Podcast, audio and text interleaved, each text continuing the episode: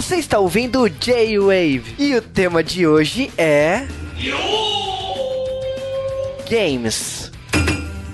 Aqui é o Juba e o G-Wave da semana só tem eu como teste, né? E estamos falando de Amiibo, né? A nova plataforma, né? O novo acessório, talvez o novo boneco, né? Criado com a estátua ou como você quiser chamar. O novo brinquedo da Nintendo, né? A gente tá falando daqueles bonecos que foram lançados junto com o Smash Bros. ano passado e que fizeram a alegria de muitas pessoas, inclusive a mim. E como vocês podem perceber, estou sozinho aqui exatamente porque, tipo assim, poucas pessoas têm amiibo e não quiseram comentar sobre isso. Na equipe do Joe só eu por enquanto. E bom, a gente vai falar tudo sobre isso daqui a pouco, então até lá.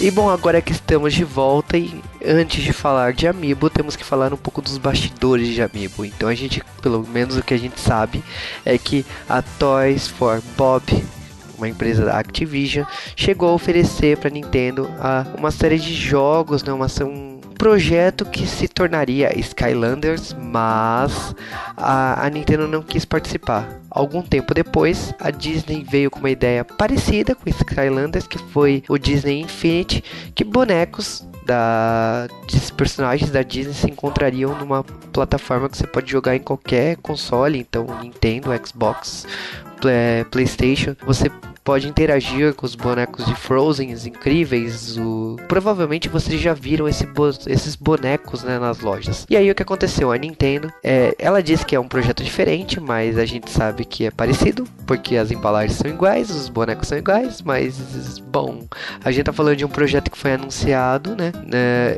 pela E3 e que é um projeto que é esse que se tornou esse amiibo que é uma série de bonecos com os personagens principais de Smash Bros. E que alguns jogos teriam compatibilidade com eles. E que esses jogos liberaria algumas, alguns extras com esses bonecos. Então a gente está falando, por exemplo, de Super Mario Kart 8, que foi lançado no começo do ano passado, e que se você utilizando os amiibos, você abre roupas dos daqueles personagens que você tem daqueles amiibos pro seus Mis. Então se você abrir o personagem Mi lá do Super Mario Kart 8, você pode jogar com a roupa do Mario, com a roupa do Yoshi e tal.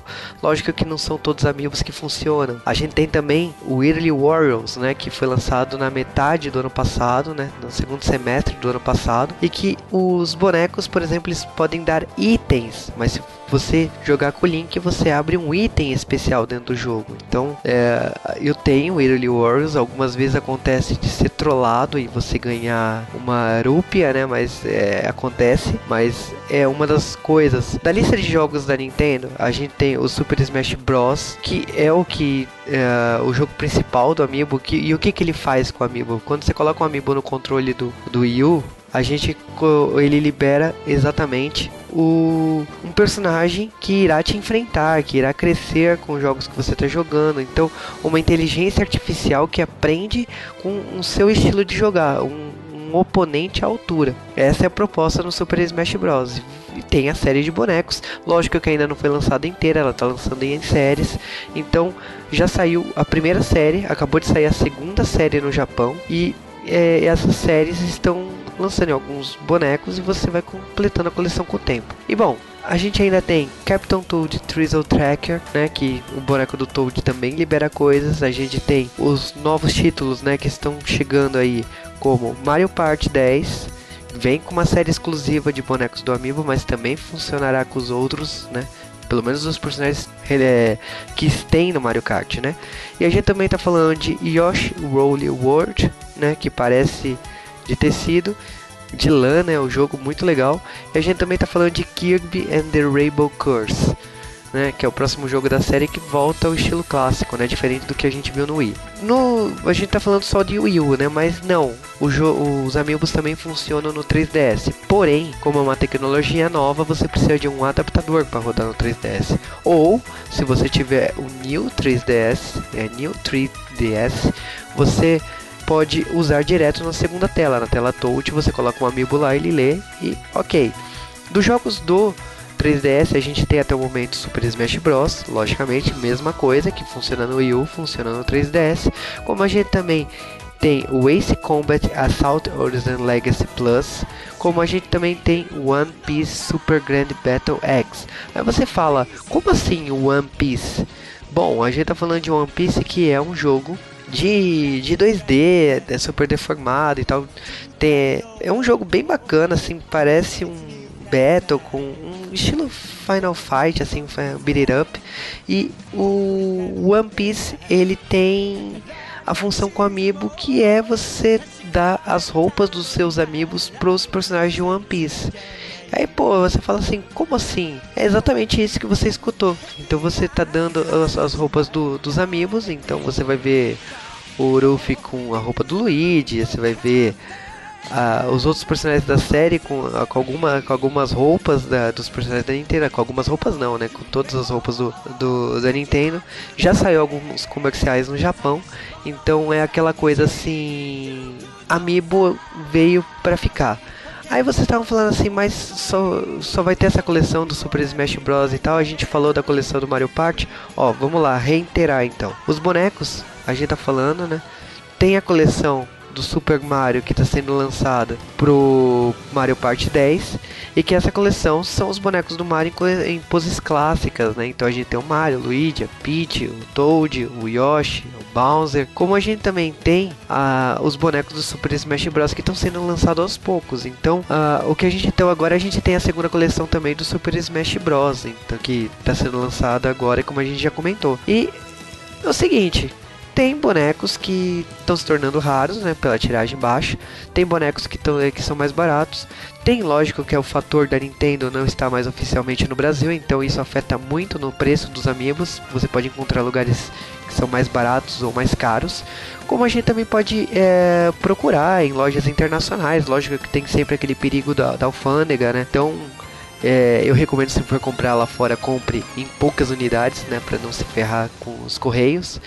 O que a gente pode falar assim, o Amiibo é uma coisa muito legal. Parece tonta, parece uma coisa besta, né? Você tem um boneco que você não vai usar para nada, mas uh, o Amiibo ele tem suas funções, ele tem sua, seu diferencial. Agora, o que eu queria te falar é o seguinte: eu, por exemplo, assim, por usar uma tecnologia que a gente conhece aqui, pelo menos aqui em São Paulo, no bilhete único, é interessante algumas coisas. Por exemplo, Amiibos já dizem, né? que os russos estavam conseguindo usar o metrô da Rússia gratuitamente com os amigos. Não testei no metrô, mas o que eu posso dizer é o seguinte: eu já usei o amiibo, já aproximei sem querer o amiibo do meu celular e o meu celular tem o aplicativo do bilhete único e o aplicativo do bilhete único abriu sozinho com o amiibo e lógico deu erro né porque são tecnologias diferentes né? não, não não mostrou créditos não mostrou nada do bilhete único mas é interessante que por usar a mesma tecnologia aconteça esse tipo de, de coisa. Mas eu nunca vou ter coragem de levar um amigo no, no metrô ou no ônibus e passar no, na, na catraca, nunca. Sinto muito.